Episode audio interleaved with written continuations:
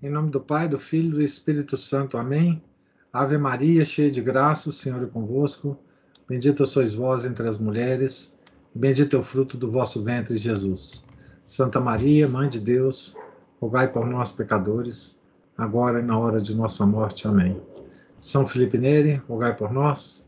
Nossa Senhora de Fátima, rogai por nós. Em nome do Pai, do Filho e do Espírito Santo. Amém. Então, Estamos aqui na, na página 295 do livro e na confusão é, do arianismo. Né? Ainda estamos longe de acabar essa confusão. Então, aqui nós estamos numa parte é, sobre a divisão dos arianos. Arianos puros e seus chefes. Entretanto, a desunião lavrava cada vez mais no campo dos arianos, onde duas seitas, a dos arianos rígidos ou puros e a dos semi-arianos ou eusebianos, eusebianos guerreavam-se sem cessar. Os arianos rígidos rejeitavam abertamente não só a palavra consubstancialidade, senão também a da mesma substância. E não duvidavam declarar que a natureza do filho é essencialmente diferente da do pai. Negavam também toda distinção, até mesmo virtual, entre os atributos de Deus. À frente dessa seita estavam Acácio de Cesareia, Aécio e Eudóxio.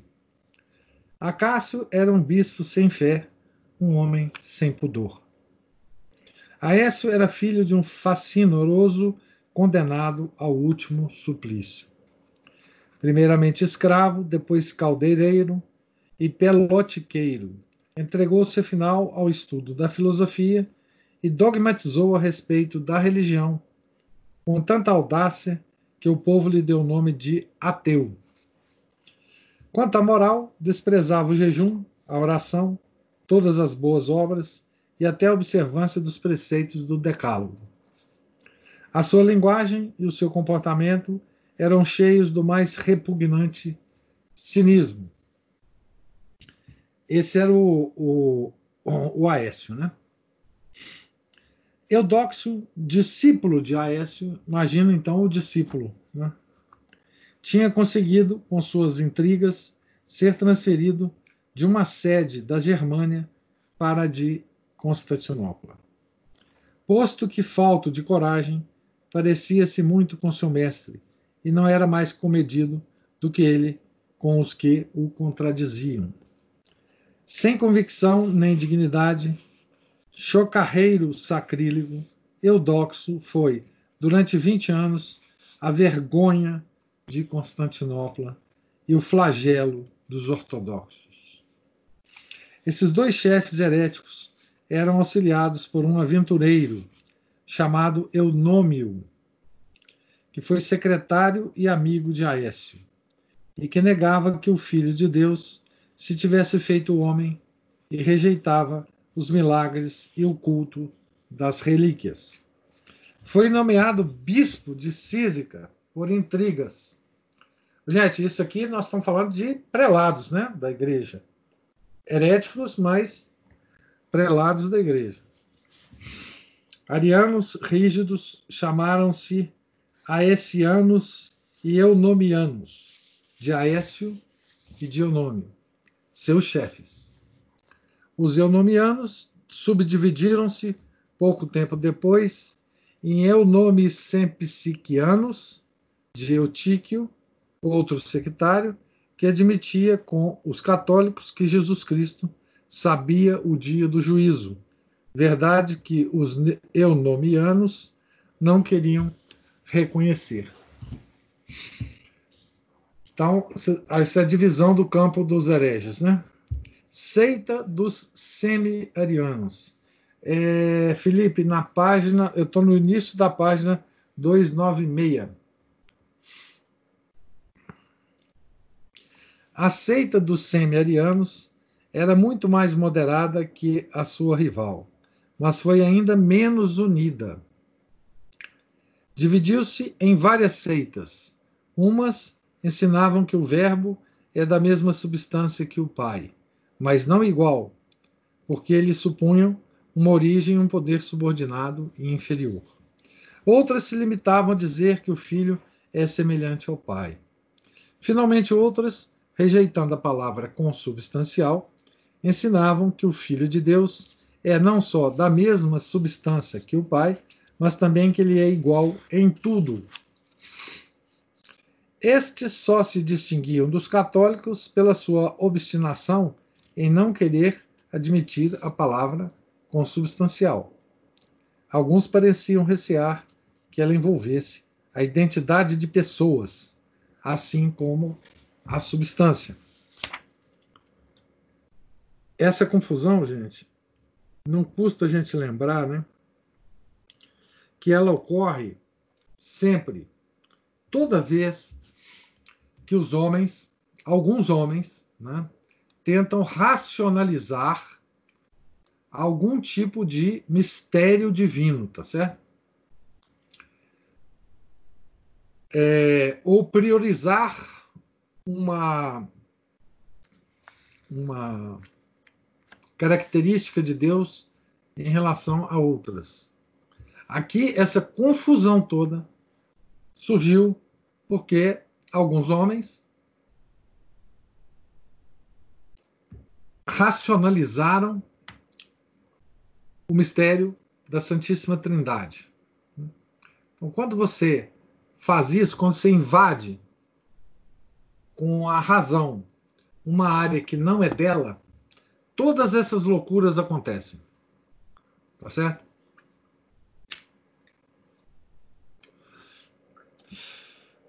E essas disputas religiosas, elas não ficam só como disputas acadêmicas, né? elas têm consequências é, extraordinárias no seio das sociedades, né? Até hoje, né? Quer dizer, não se iludam, não se iludam, vocês pensando que a, as questões que se colocam hoje no mundo são questões puramente políticas ou sociológicas, tá certo? O que ocorre no mundo hoje é a luta de sempre da igreja e de seus inimigos. E essa luta, ela tem várias dimensões, né? E infelizmente essas dimensões às vezes nos evita ver a dimensão profunda das crises. Hoje, é, depois de quatro séculos de doutrinação iluminista na nossa cabeça, nós tendemos a achar que os problemas do mundo são econômicos, são políticos, são de diferenças de argumentos é, é, para um lado e para o outro. Enfim, é, nós nunca é, tendemos, nós não temos esse hábito né, de, de ligar né, todas as desavenças e os desacordos que existem no mundo com as desavenças e, e desacordos que existem na concepção de Deus, na concepção da religião, é, porque essa é a fonte de todos os desacordos, tá? Então aqui o Império Romano todo continua agitado socialmente, politicamente, por causa do, da questão da Trindade, tá certo? da, da racionalização da Trindade. Né? Para ver se conciliava essas diferentes seitas, o imperador Constâncio fez reunir dois concílios. Um em Seleucia, cidade de Isáuria, para os bispos do Oriente, e outro em Rimini, na Itália, para os bispos do Ocidente. Por que, que vocês acham que o imperador estava interessado nisso? Porque isso estava uh, agitando o império, agitando socialmente o império. Não é? Tá certo? Quer dizer, a, o reflexo de, de todo desacordo espiritual ele se reflete em desacordos sociais e políticos. Né? Foi sempre assim e continua sendo, e sempre será. Né? O concílio de Seleucia. Então, veja bem, o Constâncio, o que, que ele estava preocupado aqui? Em união das concepções dos arianos. Né? Porque Constâncio era ariano. Tá certo? Ou seja, ele queria uma certa paz e uma certa um certo acordo dos hereges. Né? O concílio de Seleucia compôs-se de 160 bispos, dos quais 19 eram arianos puros, 105, 105 semi-arianos e 36 católicos. Então vocês vejam que os católicos estavam em minoria, né? É, os, como que a gente diria isso hoje, né? Tá certo? Porque uh, a gente não usaria isso aqui, essas expressões, né? A gente, por exemplo, a gente poderia usar as seguintes, as seguintes expressões. Nesse concílio tinha tantos bispos modernistas moderados, né, da hermenêutica da continuidade, outros tantos é, progressistas puros, que não concordam com a, a hermenêutica da continuidade, e alguns poucos católicos tradicionais. Por exemplo, fazendo só uma modernização dessa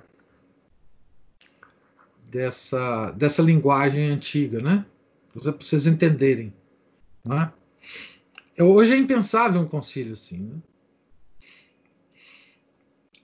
por causa do, da, da natureza da crise de hoje. Né? À frente desses últimos, achava-se o bispo de Poitiers, enviado ao concílio pelo governador da Frígia, ou antes, pela providência divina, como diz Barônio.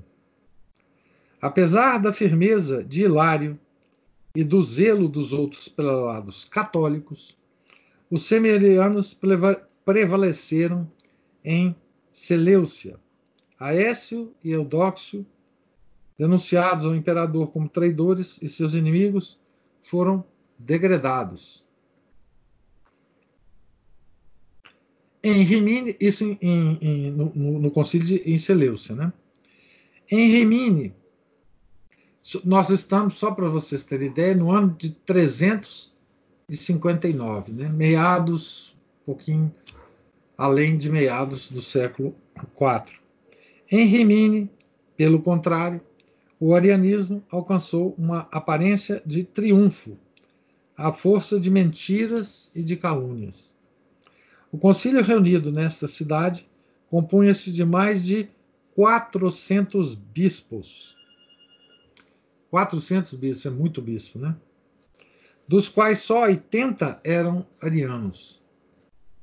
Os prelados ortodoxos, que estavam em grande maioria, propuseram que se assinasse, com exclusão de qualquer outra, a fé de Nicéia, sem nada lhe acrescentar ou diminuir. A fé de Nicéia, nessa época, tá certo? era afirmada por todos os bispos ditos aqui. A palavra que se diz aqui é ortodoxos. A nossa palavra para isso hoje é tradicionais. Né? O Concílio de Nicéia servia, em relação ao dogma da fé, como serve hoje para nós, tradicionais, o Concílio de Trento. Né? Então, os nossos é, padres e bispos tradicionais afirmam a fé de Trento, ou seja, o concílio, os dogmas e os anátemas do concílio de Trento. Nessa época era o concílio de Niceia, o primeiro concílio ecumênico, né? sem nada lhe acrescentar ou diminuir. Os ortodoxos queriam ser, uh, simplesmente que se reafirmasse o que estava no concílio de Niceia. Os arianos não anuíram e propuseram da sua parte uma fórmula herética. Vendo essa sua pertinácia, os padres anatematizaram Ário, condenaram e depuseram os seus sequazes e informaram o imperador do que tinham feito e decidido. Mas os arianos escreveram também, e os seus emissários, tendo chegado primeiro que os deputados católicos à presença do imperador, preveniram-no preveniram de tal sorte contra eles que recusou recebê-los e mandou oficiais a Rimini para obrigar o concílio a continuar as suas sessões. Desde então, esse concílio deixou de ser canônico. A, a liberdade necessária aos bispos para serem os representantes e mandatários da Igreja foi-lhes tirada. O terror apoderou-se dos prelados.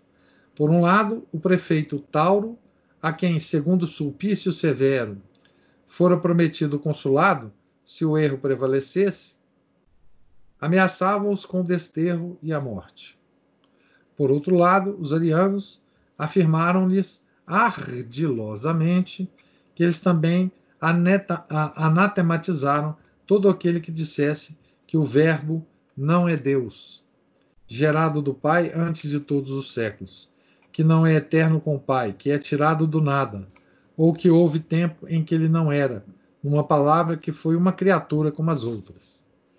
Então, veja bem, o, o dono lá do, do, da força militar, tá certo? Era o prefeito.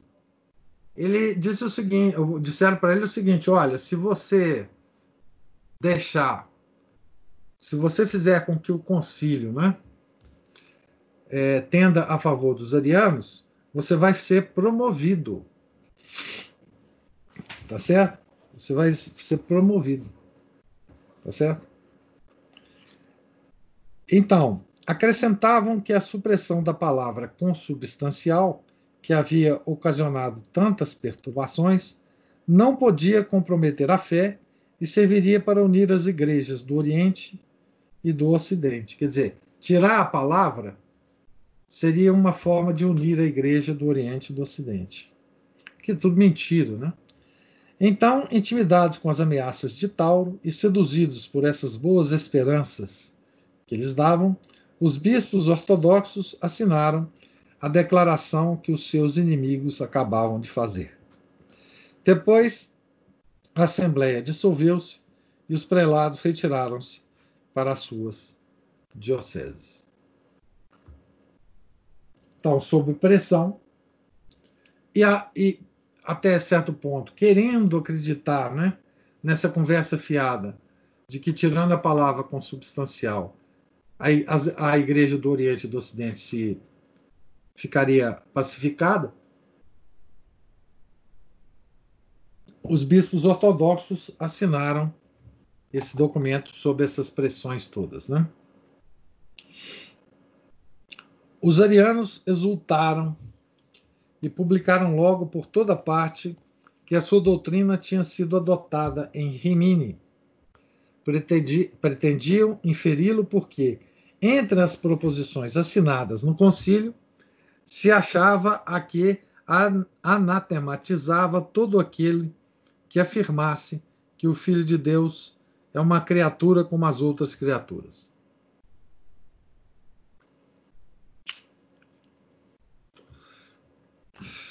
Essa afirmação é, ela é uma pegadinha, né?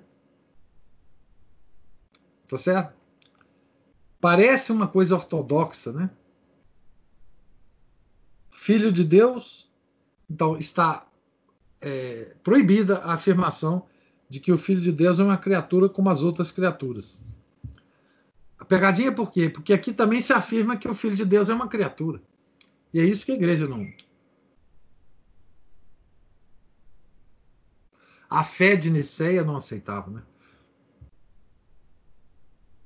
Na intenção dos prelados ortodoxos, essas palavras significavam que o verbo não era criatura. Veja bem como é que os ortodoxos quiseram entender isso. Ou seja, se você pega a afirmação, o Filho de Deus não é uma criatura como as outras criaturas, que é a afirmação que os arianos aceitavam, não está sendo afirmado que o Filho de Deus não seja uma criatura. Mas os ortodoxos entenderam assim, né? Mas os arianos davam-lhe maliciosamente um sentido herético, a saber, que o Verbo não é uma criatura como as outras, mas uma criatura de uma ordem mais perfeita. Tá certo? É, é óbvio na frase, né? É preciso um grande esforço para não entender que essa frase é herética, né? Quando os padres souberam dessa fraude, ficaram desesperados. E então diz São Jerônimo: toda a terra gemeu e ficou estupefata ao ver-se Ariana. Essa frase de São Jerônimo é muito é muito famosa, né? Na, na crise do arianismo. Ela é sempre é, é, ela é sempre falada, né? É, nas histórias da igreja, né? Quer dizer, de um dia para o outro, a igreja acorda e, e se vê ariana, porque tem um documento de um concílio é, assinado inclusive pelos bispos ortodoxos. Né? Que foram é, supostamente passados para trás. Né? Tem uma semelhança com o Concílio Vaticano II, né? Tá certo? Muito grande. Essa, essa, esse concílio aqui de, de Rimini, né? Porque os, os, os padres tradicionais no concílio, os poucos que, que existiam, né, também assinaram os documentos do Concílio Vaticano II. Tá certo? É, a semelhança é grande.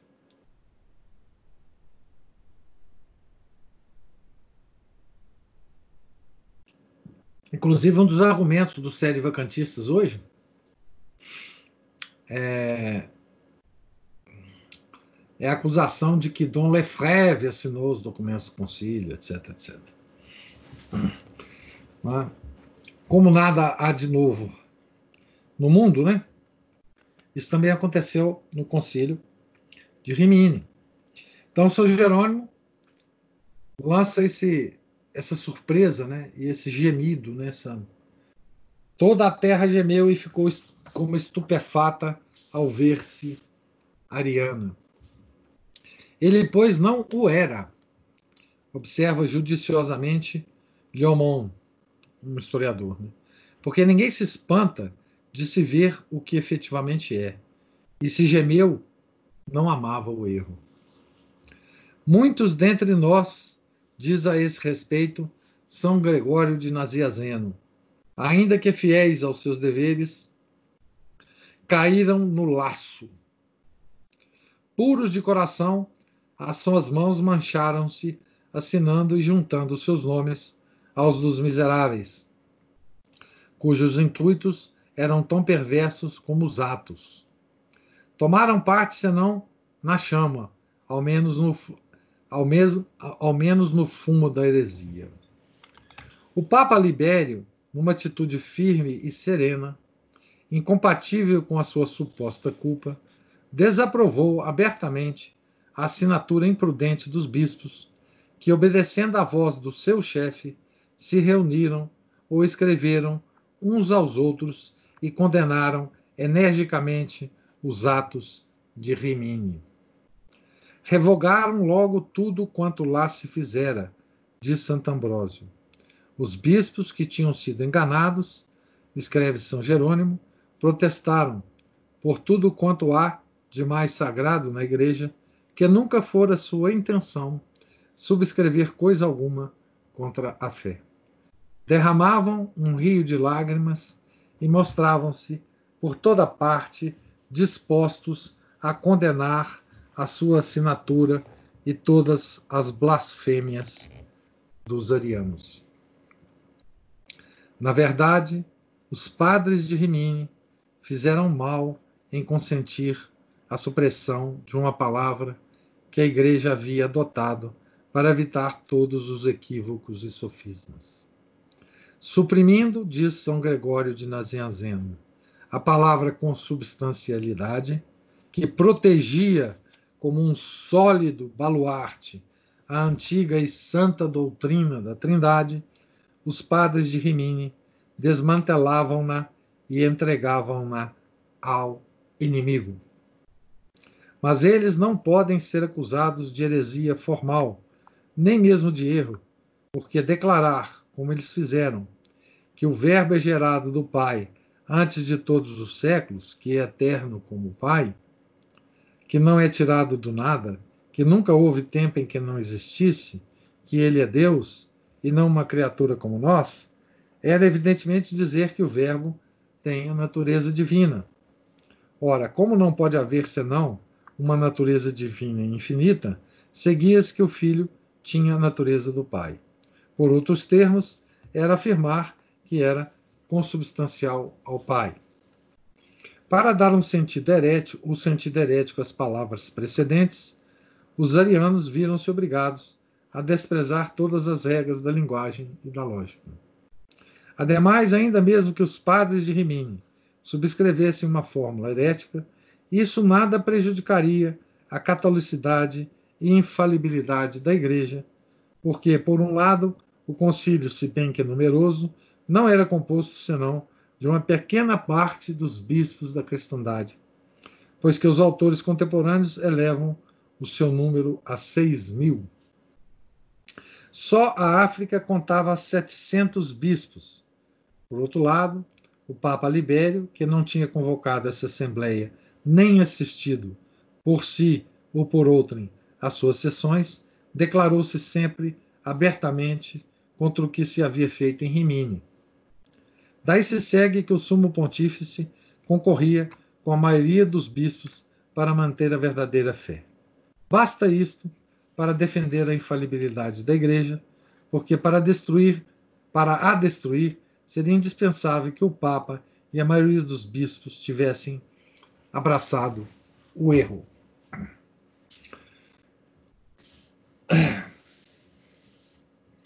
Então aqui tem uma descrição geral da confusão né, do, do, do Concílio de Rimini.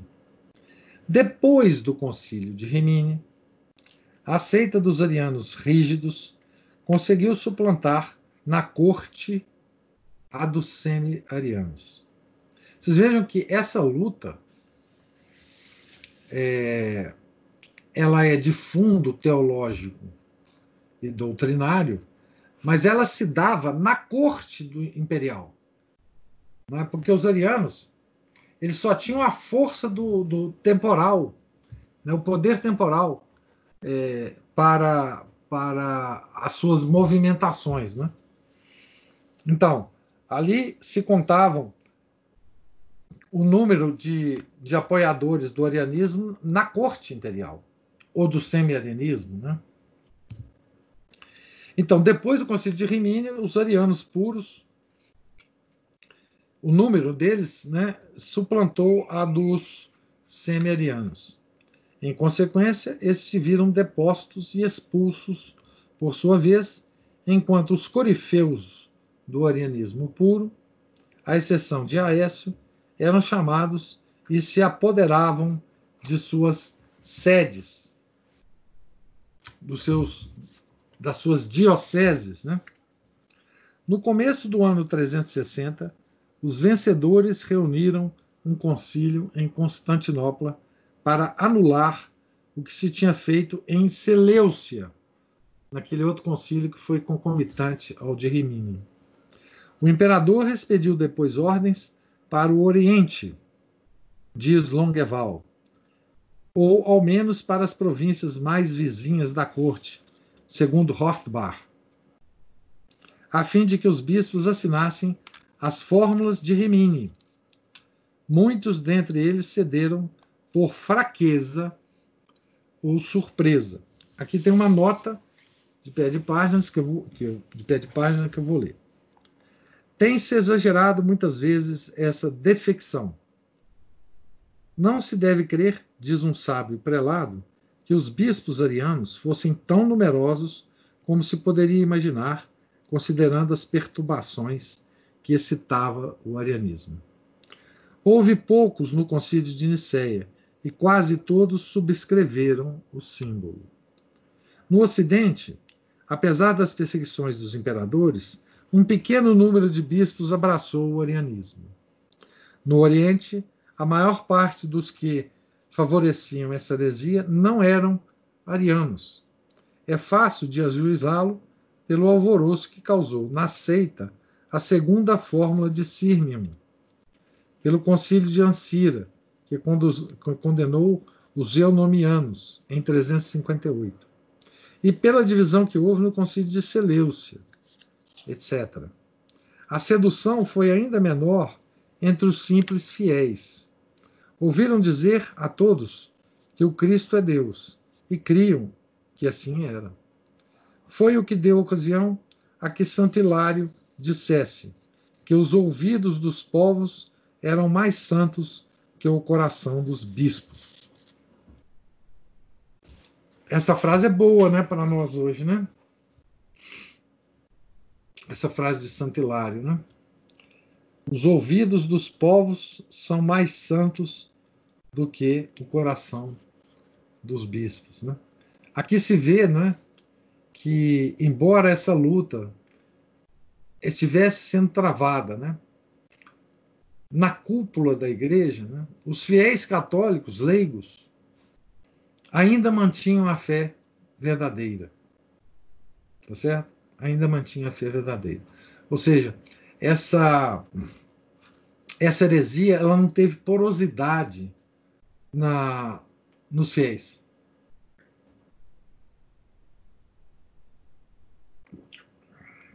Inclusive os fiéis não aceitavam, né? Em muitos lugares os fiéis não aceitavam os bispos arianos, né? Aliás, em muitos lugares os fiéis não, não assistiam sequer à missa dos padres arianos. Eles iam para a igreja na hora da missa e ficavam do lado de fora rezando. Eles não assistiam é, a, a missa. Tá certo? Dos, dos, dos hereges. Tá?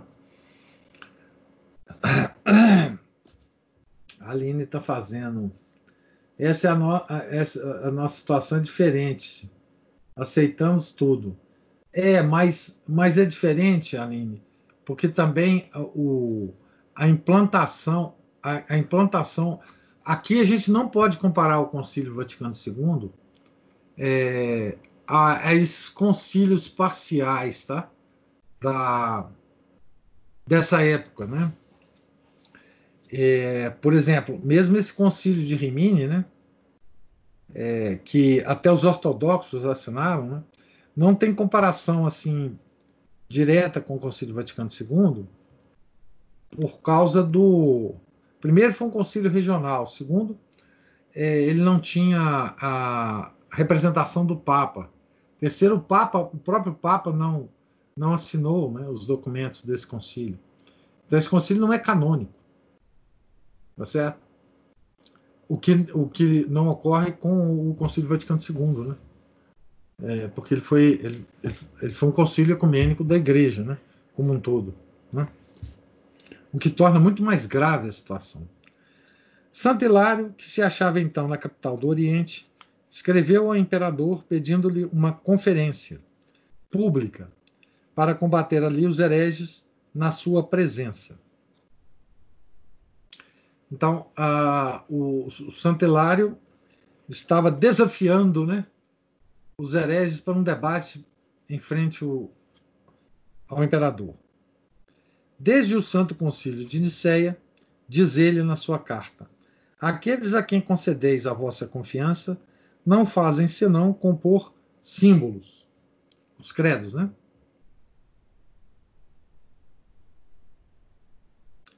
A sua fé não é a dos evangelhos, mas a, da, a das conjecturas. No ano passado, eles mudaram quatro vezes o seu símbolo. Entre eles, a fé varia como as vontades e a doutrina como os costumes. Todos os anos e até todos os meses inventam novos símbolos. Destroem o que fizeram, condenam o que tinham afirmado. Falam sem cessar na Sagrada Escritura, na fé apostólica. Mas é para enganar os fiéis e atacar a doutrina da igreja. Fecha aspas aqui para Santo Hilário. Pode-se ver, por essas palavras, quão parecidos são os hereges de todos os tempos. Tá certo? Aqui também nós concordamos com o padre Rivu, né? Como os arianos não ousavam lutar contra um adversário tão temível, recusaram uma discussão e induziram o imperador a tornar a mandar Hilário para as Galhas, como um homem perigoso o santo bispo atravessou a Ilíria e a Itália para regressar à sua sede. Por toda parte, reanimava os cristãos, que vacilavam na fé. Seria impossível exprimir os sentimentos de alegria com que a Gália recebeu Hilário. Ou, para nos servirmos das expressões de São Jerônimo, a ternura com que abraçou este herói que voltava do combate. O seu regresso despertou a coragem de todos os bispos, que celebraram vários concílios, nos quais condenaram o que se tinha feito em Rimini, ratificaram a fé de Niceia e depuseram os prelados arianos. Um desses concílios reuniu-se em Paris no ano 360 e considera-se como o primeiro dessa cidade primeiro concílio de Paris. Né? Ele dirigiu uma carta sinodal aos bispos do Oriente, na qual se lê o termo homo, homoousion, de que os hereges abusavam. Era suscetível de um sentido ortodoxo, que exprimia com precisão a verdadeira e perfeita semelhança do filho com o pai. Esses diferentes concílios diz Longueval, Longueval, purgaram a igreja galicana do fermento do arianismo. O sossego restabeleceu-se por toda a parte. Aqui nós vamos. É, essa sessão que nós vamos ler agora é sobre a morte do imperador Constâncio, né? O último filho, então, de Constantino, né? Vivo.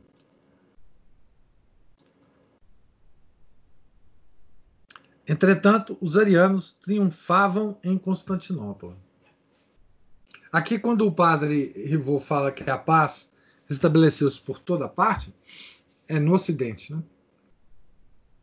Entretanto, os arianos triunfavam em Constantinopla, mas o seu triunfo não foi de longa duração, em consequência da morte do imperador Constâncio em 361, quando marchava contra Juliano o apóstata.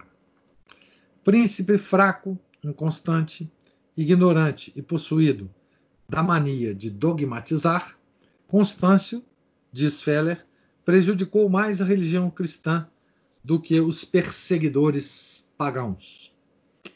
A sua vida foi, segundo São Gregório de Nazianzeno, uma série de atrocidades.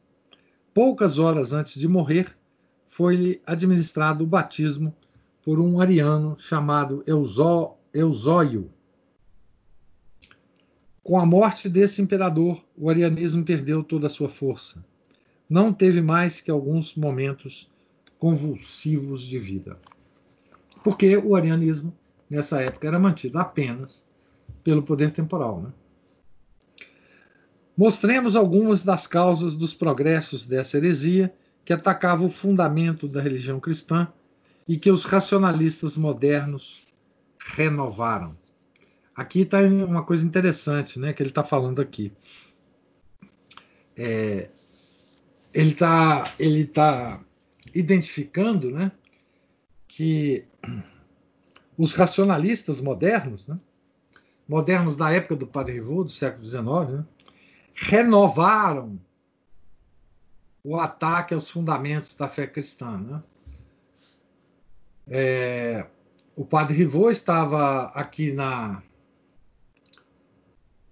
na, no terceiro, talvez o terceiro quarto do século XIX, né, onde o, o liberalismo e já sementes do modernismo já estava graçando né, dentro da igreja. Então aqui provavelmente ele faz referência exatamente a isso. Né? Atacava o fundamento da, da religião cristã e que os racionalistas modernos renovaram. Em primeiro lugar, ninguém ignora que o paganismo se espalhou na igreja à sombra do poder temporal, pela intriga, pela violência, pela hipocrisia, por toda sorte de baixezas e de sacrilégios. Ao passo que discutia e sofismava, caluniou, oprimiu, derramou sangue e cometeu atrocidades que lembravam os piores tempos de perseguição. Eu já falei para vocês, né, em algumas, é, algumas vezes, que quando a gente lê o, o martirológio diário, a gente sempre vê os mártires do arianismo. Né? A gente vê os mártires de Diocleciano, de Maximiano, de Nero, etc, etc. Mas também vê os mártires que foram é, é, torturados e martirizados pelos arianos. Certo? Então, a perseguição à, à igreja, ela, ela continuou nas mãos dos, dos arianos. Né? Na, na, na, no período anterior, nós éramos martirizados pelos pagãos. Agora pelos arianos, pelos hereges é, dentro da própria igreja. Né? Acha-se outra causa principal dos progressos do arianismo no caráter geral do seu sistema confrontado com o estado intelectual e religioso de algumas classes da sociedade depois da conversão de Constantino e do triunfo da Igreja.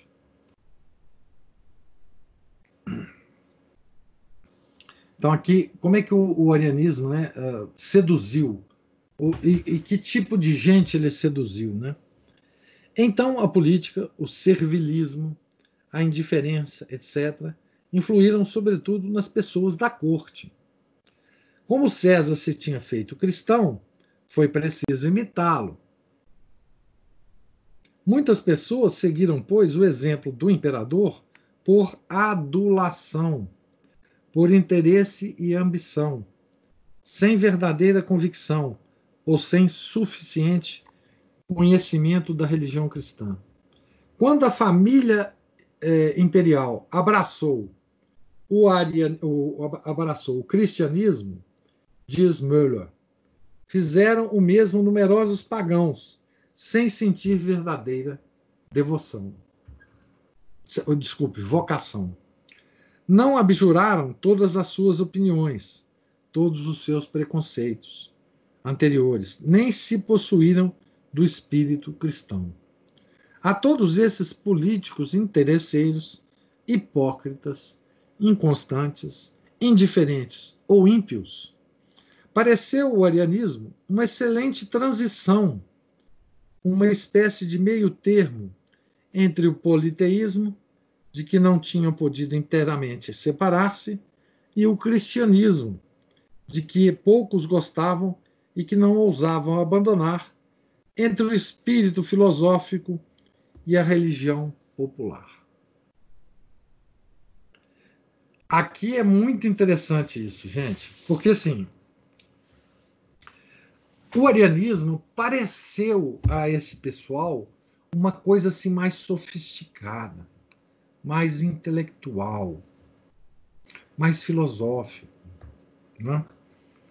um, uma espécie de motivo para que se para que o, o antigo pagão que se fez cristão agora se fizesse ariano para se separar da, da população pobre, da, dos camponeses, que eram todos católicos. Né?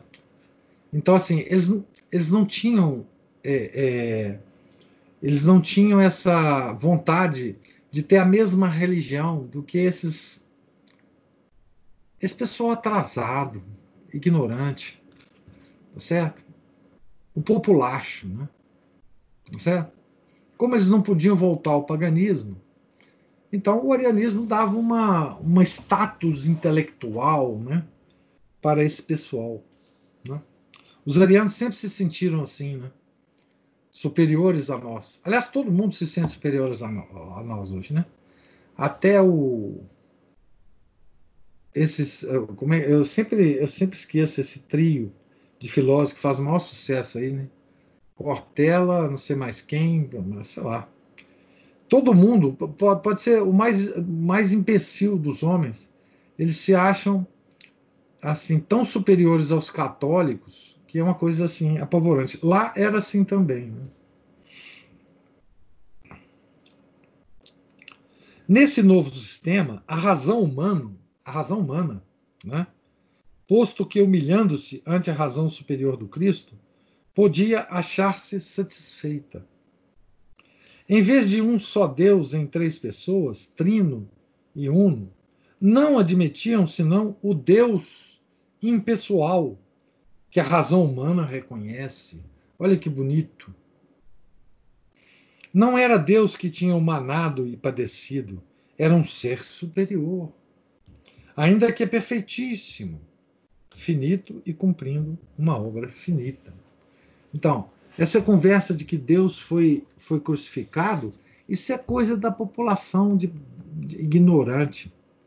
Não, nosso, nosso Deus ariano aqui, não, nosso Deus é único. Aquele que foi crucificado é uma criatura de Deus, não Deus mesmo. Foi criado. Ele era, puxa vida, ele era muito superior a nós, mas não era Deus. O nosso Deus não foi crucificado. O Deus desse pessoal aí é que é crucificado, é carnal, cortela, é por aí. É, essa, essa corja aí. Eles se sentem assim tão superiores que é uma coisa impressionante, né? Todos ateus de quatro costados, né? Ateísmo é uma prova de burrice, né? Tão grande que assim é, é uma coisa que nu nunca houve na humanidade, né? Mas enfim, hoje é, é, moda, né? Então veja bem, gente, o arianismo era uma coisa assim de uma dava um status intelectual, tá certo? Para as pessoas.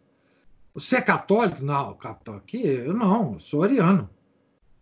Está louco ser católico? Acreditar que Deus morreu na cruz? Isso é coisa do pessoal aí. Né?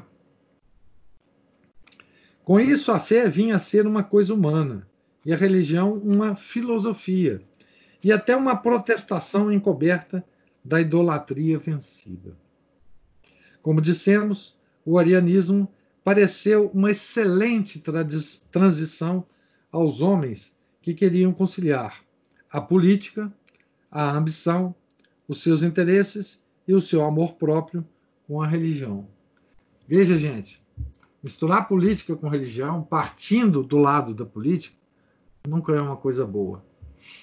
É um caminho perfeito para se ir para o inferno, tá certo? Ora, o número desses conservadores interesseiros conservadores interesseiros é sempre grande nas épocas de transição. Eis a verdadeira causa da prosperidade da seita ariana. Então vejam. É... Aqui nós temos uma, uma potente arma de sedução, gente. Vocês não imaginam como isso é sedutor. Né? É, porque isso toca o, o, pecado mais grave nosso. Né? E é o pecado que nós tendemos a, a, a mergulhar com. Quando a gente mergulha com uma, uma intensidade muito grande, que é o pecado do orgulho. Então, os arianos eram orgulhosos. orgulhosos porque eles achavam que tinham descoberto o verdadeira explicação para o mistério da Trindade. E qual que era esse essa solução que eles achavam? Que não existia Trindade. Simples assim. É? Que na verdade existia um só Deus. Único. Que Nosso Senhor não era Deus. Certo? Então, essa era a solução dos orianos. E com ela, eles se achavam tão superiores a nós. Eles tinham. Eles só não tinham dó da gente porque eles matavam a gente com muita facilidade, né? Tá certo? É... Depois da morte de Constâncio, foi aclamado imperador Juliano, cognominado o Apóstata, e filho de Júlio Constâncio, irmão de Constantino Magno. Ele teve a princípio por então aqui o Juliano Apóstata era sobrinho do Constantino Magno. Né? Constâncio era filho né? é, de Constantino Magno. E o Juliano, o apóstata, era então primo do Constâncio.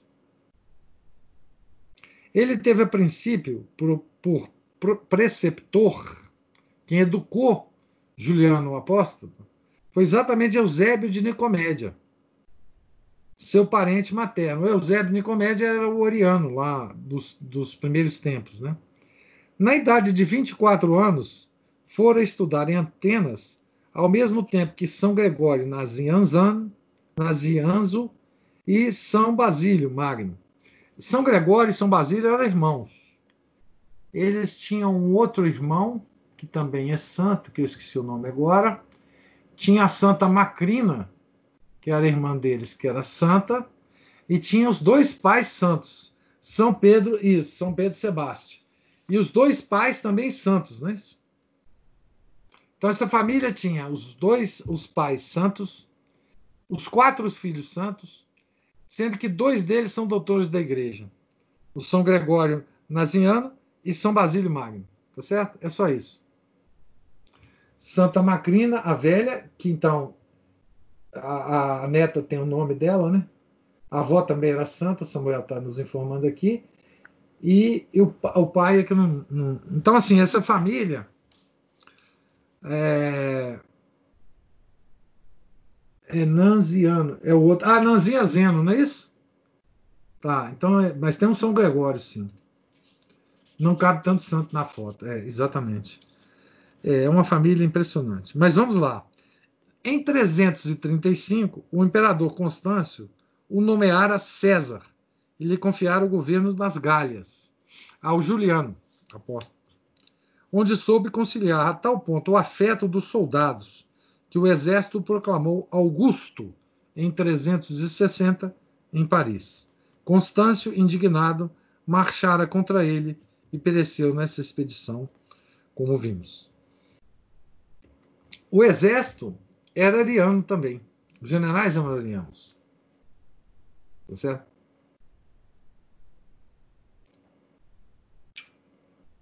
Juliano tinha raras qualidades. Era de uma coragem incontestável, estudioso e de uma exemplar sobriedade. Fez várias leis contra o luxo e a ociosidade e reprimiu muitos abusos. Mas essas qualidades foram manchadas por numerosos vícios, que ele procurava encobrir com a capa da hipocrisia. Possuía em supremo grau a arte de dissimular. Durante a sua mocidade, tinha se mostrado cristão e até chegou a exercer na igreja as funções de leitor. Notava-se-lhe, porém, uma espécie de propensão para o paganismo. São Gregório Nazianzeno avaliou seu caráter logo que o viu, pois disse a seu amigo São Basílio. Então, São Gregório é amigo de São Basílio aqui. O outro Gregório é que é irmão dele. referindo-se a ele: Que perigosa serpente nutre o império em seu seio.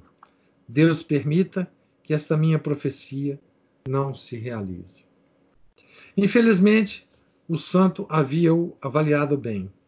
Tendo ficado único senhor do império por morte de Constâncio, Juliano abandonou com descaro a religião católica e, em lugar desta, abraçou todo o zelo, com todo o zelo, a religião pagã. Para apagar em si o caráter de seu batismo, fez-se regar com o sangue de um touro imolado aos falsos deuses. Sob o seu reinado, a apostasia era todo o mérito. Conduzia a todos os cargos e dignidades, cobria todos os crimes e dava o direito a cometê-los impunemente. Ordenou que se abrissem de novo os templos pagãos. Restabeleceu todas as práticas da idolatria. Arvorou-se em sacerdote e sacrificador e até exercia as suas mais vis funções. Encerrava-se de noite com uma arúspice no interior do seu palácio em Viena, em Sírmio, em Constantinopla, em Antioquia, e imolava crianças, virgens e cristãos para procurar prognósticos do futuro na inspeção das suas entranhas. Isso era o paganismo antigo, né? Era demoníaco, né? Hoje nós temos o, a revitalização, o ressurgimento desses cultos é, diabólicos, né? Em plena, em plenos Estados Unidos, né? Em pleno é feito por, por dignatários, né? Dizem que o casal Clinton participou muitas vezes desses desses rituais, né? Com crianças, né?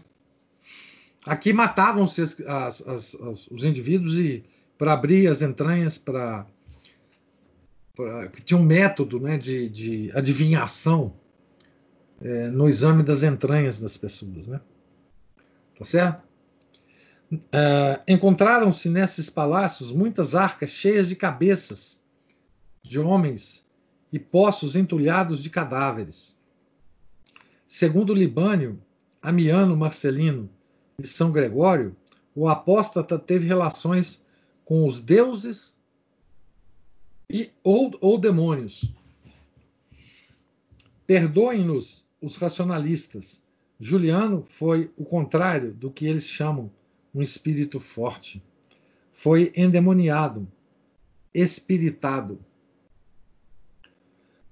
Fez reviver o ecletismo, chamou para junto de si os filósofos dessa escola e concedeu-lhes honras, empregos e toda a sua confiança. Convencido de que a violência só dera à Igreja maior fecundidade, empregou contra ela para destruir o ridículo, a astúcia e as seduções. Chamou do desterro todos os bispos expulsos, tanto os católicos como os arianos ou os semi-arianos. Esse cara era um, um, demônio vivo mesmo, né? Tá certo? Quer dizer, ele, ele descobriu que matar cristão não era uma coisa eficiente, né? Era preferível usar a sedução. Isso muita gente fez, né? Muitos imperadores, ah, tentaram essa, essa, essa estratégia com a igreja. Né? Muitas vezes conseguia, infelizmente. Né? Essa medida insidiosa não produziu, porém, o efeito que Juliano esperava, porque muitos sábios doutores, Santo Eusébio de Verceio, de Verceio Lúcifer Cagliari e, sobretudo, o grande Atanásio, puderam combater com mais vantagem a influência dos hereges, tendo eles vindo, né? A volta do Santo Patriarca de Alexandria ao meio do seu povo foi, como as precedentes, um verdadeiro triunfo. Havia tanta gente que parecia que todos os habitantes tinham se reunido para o receber e aclamar. Cobriram de flores as ruas por onde ele passava, iluminou-se toda a cidade. Pouco tempo antes, o intruso, Jorge de Capadócia, que não é o São Jorge, né, que também é da Capadócia, fora queimado vivo em uma sedição por parte da população que era pagã e que ele havia exasperado, e que ele havia exasperado com a sua avareza e suas exações. Santo Atanásio se aproveitou desse sossego para celebrar um concílio em Alexandria, a que assistiu Eusébio de Verceil, Verceil e onde se decidiu que os bispos enganados em Rimini conservassem as suas sés, visto que não tinham abandonado a verdadeira fé. A tolerância afetada de Juliano para com o cristianismo durou muito pouco. Muito pouco tempo. Bem depressa tentou aviltá-lo e persegui-lo. Suprimiu as imunidades e as subsistências concedidas por seus predecessores aos clérigos e às virgens consagradas a Deus. Proibiu aos cristãos o exercício dos cargos públicos, que ensinassem as belas letras, e mandou que lhes fossem tirados todos os, os autores da antiguidade profana Homero, Platão, Cícero, Demóstenes, etc. Para que, dizia ele, propor esses autores à mocidade como homens admiráveis, se eles se enganaram sobre o ponto mais importante, como afirmam os amigos de Galileu? Limitem-se a explicar as elegantes obras de Lucas e de Mateus ou de João. Aqui tem uma discussão interessante, né? É, que se pode fazer. Tão odiosa tirania até mesmo foi censurada por Amiano Marcelino. A impiedade moderna procura renová-la por meio do sistema de escolas seculares obrigatórias. De ambos os lados, as razões e as pretensões são as mesmas. Aqui ele está dizendo sobre a questão da França, né, nessa época. Né? Mas olha que coisa interessante. O que, que o Juliano fez é, em relação a, ao ensino, né? Ele, ele falou o seguinte: bom, é o seguinte, é, nós vamos proibir que o, os cristãos ensinem né, literatura, enfim, ensinem o, ou apliquem na, na, sua na sua na sua na sua educação autores pagãos, Homero, Platão, Cícero, Demóstenes. E olha como é que ele era cínico, né? Ele dizia assim: bom, se os cristãos afirmam que esses autores eram pagãos, portanto, é, não escolheram a religião certa, se fosse possível Homero escolher uma religião certa, né? Então eles não vão mais usar esse pessoal para ensinar também para os cristãos, não. Que eles ensinem lá o evangelho, etc, etc. Tá certo? Primeiro, tá certo? Isso é uma falácia. Né? Isso é uma falácia. Segundo, a segunda observação que eu tenho que fazer é a seguinte: os cristãos daquela época, tá certo? Estudavam as obras dos pagãos, claro, e as ensinavam. Os professores cristãos daquela época né, liam os pagãos e ensinavam as, as, as, a sua juventude cristã né, sobre esses autores. Né? Tá certo? É, não sei como o método, enfim, que eles usavam, até tem mais ou menos ideia, mas é, isso lembra certas discussões modernas de hoje, né? É, sobre se nós devemos ou não é, tomar como, como autores para ensinar às nossas crianças certas certos escritores que não foram católicos, enfim, essa confusão que está havendo de discussão aí, principalmente na turma é, que, que, que, se interessa pelo homeschooling, né, etc. Deixa eu ver aqui a Aline. Um, então me confundi, pois não seria errado ler isso. Não, não. Quem, quem, quem, quem proibiu foi o Juliano Apóstolo, né?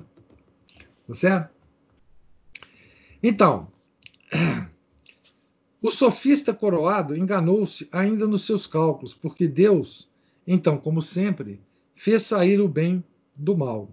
Os doutores católicos puseram-se a estudar a fundo a religião e produziram magníficas obras. Para recrear e instruir ao mesmo tempo a mocidade, Apolinário, o Antigo, sacerdote de Laodiceia, escreveu em versos a história dos israelitas e dividiu a sua obra em 24 cantos, como Homero. Compôs também sobre diferentes assuntos dos livros santos tragédias, comédias e ódias, à maneira de Píndaro, de Menandro, de Eurípides e de Sófocles. Apolinário, o moço, filho do precedente e mais tarde bispo da mesma cidade, escreveu o Evangelho e os Atos dos Apóstolos em diálogos, segundo o método de Platão. Olha que coisa interessantíssima, né? Se a gente tivesse essa obra, hein? Que coisa impressionante, né? Para você pegar os, os evangelhos e os, e os atos e transformarem em, em diálogos, né? Ao modo de Platão. São Basílio fez grandes elogios às obras dos dois apolinários. Sosomeno as equipara às dos antigos. De todas as suas obras, só nos resta uma tragédia intitulada O Cristo Padecente e a interpretação dos Salmos em versos gregos por Apolinário o Moço, que, como havemos de ver, fez mau uso dos seus talentos. Mas que coisa, hein? Ter os evangelhos e os atos em forma de diálogo. Santo Efrem, ou Efrem, não sei como é que fala, diácono da igreja de Nízibe, compôs, além de algumas obras contra os hereges, numerosas instruções e poesias sagradas, as quais vieram a ser tão estimadas que, segundo São Jerônimo, se liam publicamente em muitas igrejas. Ainda hoje são admiradas, posto que lhes fizessem consideráveis alterações quando as verteram da língua siríaca para a grega e da grega para as outras em que as lemos. São Gregório de Nazianzo escreveu um sem número de poemas, e poesias com o mesmo fim, etc. Então, como se proibiu, né? O Juliano proibiu as obras dos, dos gregos, os próprios é, católicos começaram a produzir, né? Essas obras para para substituir as, as, as que estavam desaparecidas, né? Contudo, ao passo que a providência frustrava os esforços do perseguidor, ele parecia tornar-se mais obstinado e encarniçado. Para ridicularizar os cristãos, proibiu que se lhes desse outro nome que o de Galileus. O apóstata empregou a ironia, a derisão, a sátira e o sarcasmo, como mais tarde Voltaire, que procurou imitá-lo, diz Darra.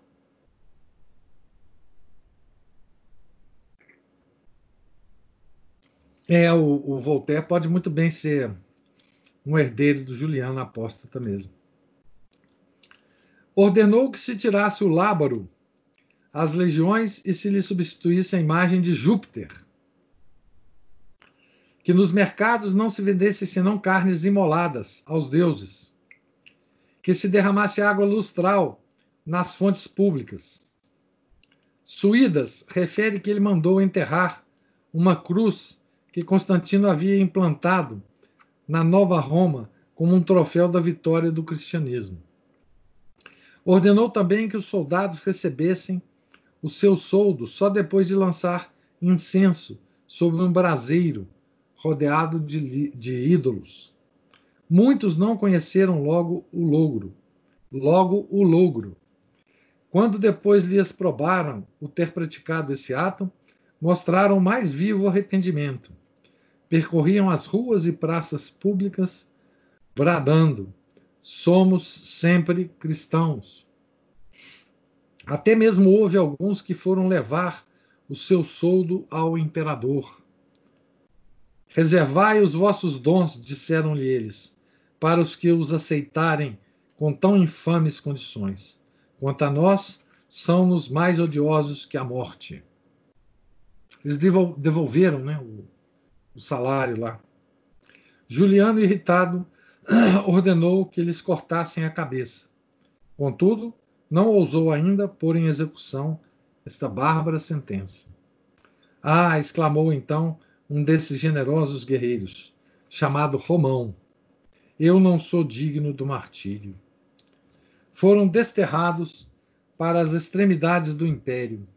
Juliano obrigou o povo a assistir às cerimônias pagãs, e toda pessoa que recusava era castigada ou encarcerada. Assim, a perseguição do imperador filósofo começava já a tornar-se sangrenta, como a dos primeiros inimigos da igreja. Mas Jesus Cristo teve generosos soldados até na corte e junto da pessoa do tirano. Joviano, Valentiano e Valente, três dos principais oficiais das suas guardas, e mais tarde seus sucessores, arrostaram as suas ameaças. Valentiano, entrando um dia com ele em um templo pagão, rasgou com indignação a extremidade de sua capa sobre que o sacerdote idólatra havia lançado água lustral. Juliano não se vingou dele, nem de Joviano e de Valente, porque lhe eram necessários. As igrejas eram saqueadas, profanadas e demolidas. Os sacerdotes encarcerados e atormentados, os bispos insultados e expulsos. Santo Atanásio, sobre sua cabeça os ímpios queriam sempre descarregar os primeiros golpes. Foi obrigado a deixar o seu rebanho pela quarta vez. Embarcou-se em um bote sobre o Nilo e dirigiu-se para os desertos. Perseguiram-no alguns dos seus inimigos. Atanásio, avistando-os de longe, fez virar de bordo e remar ao encontro deles.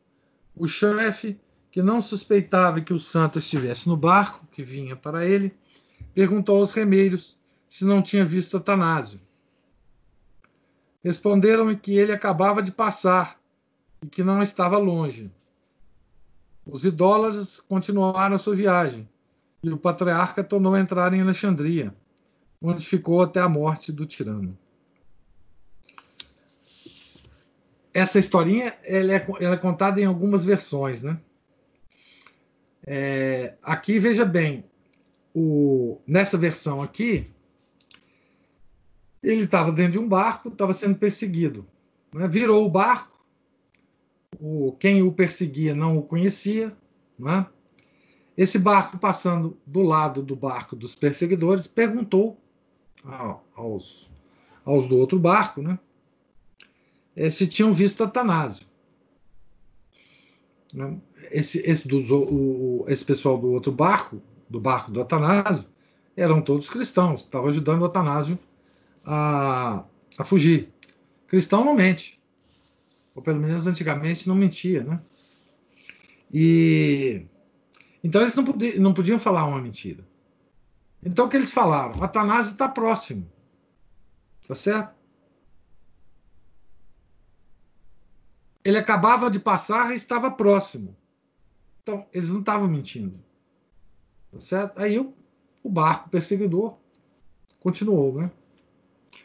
É, tem uma outra versão dessa história que é ele saindo de Alexandria né, e uma tropa chegando para prendê-lo. Né? E eles perguntaram a ele se ele tinha visto o Atanásio, que eles iam prender o Atanásio na cidade de Alexandria. Ele falou assim: olha, há 15 minutos atrás, o Atanásio estava na praça assim assim de Alexandria. Então eles continuaram para em direção a Alexandria e ele foi no sentido contrário para fugir, né? Que é outra também é uma são exemplos que, que se conta a respeito do de você não mentir, né?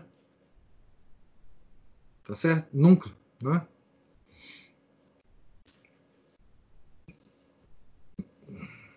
É, outra história que se conta é de São Tomás de Aquino, né? Dizendo, dizendo que numa certa época dois frades lá da, do, do do mosteiro dele é, é, foi pregar uma peça em São Tomás de Aquino, né? porque ele era muito distraído, é, é, o pessoal gozava muito ele, assim, às escondidas, né? Então diz que ele foi, os dois frades começaram, ele passou por eles, né, num, no, num jardim do mosteiro e se encaminhou para dentro do mosteiro. E, mas antes dele chegar no, lá dentro do mosteiro, os frades começaram a comentar sobre eles estarem vendo um boi voando. Um boi voando, um boi voando. Ô, irmão Tomás, vem cá para o ver. Um boi voando, etc, etc. O Tomás, um pouco distraído, voltou e, e ficou olhando para o céu, né? E aí os frades falaram com ele: Poxa, pô, mas Frei Tomás, o senhor acredita que boi voa? Ele falou: Olha, entre acreditar que boi voa e monge mente, eu prefiro acreditar que boi voa. Tá certo? Então, assim, também é uma, uma historinha, né? De, sobre a mentira, né? Muito interessante, né? Tá certo? Pois é, não sabia fazer. É, os perseguidores não sabiam fazer as perguntas certas, né? Mas é muito interessante isso, né? Porque é, a gente não deve mentir em hipótese alguma, mas a gente também não precisa é, desvelar toda a verdade, né?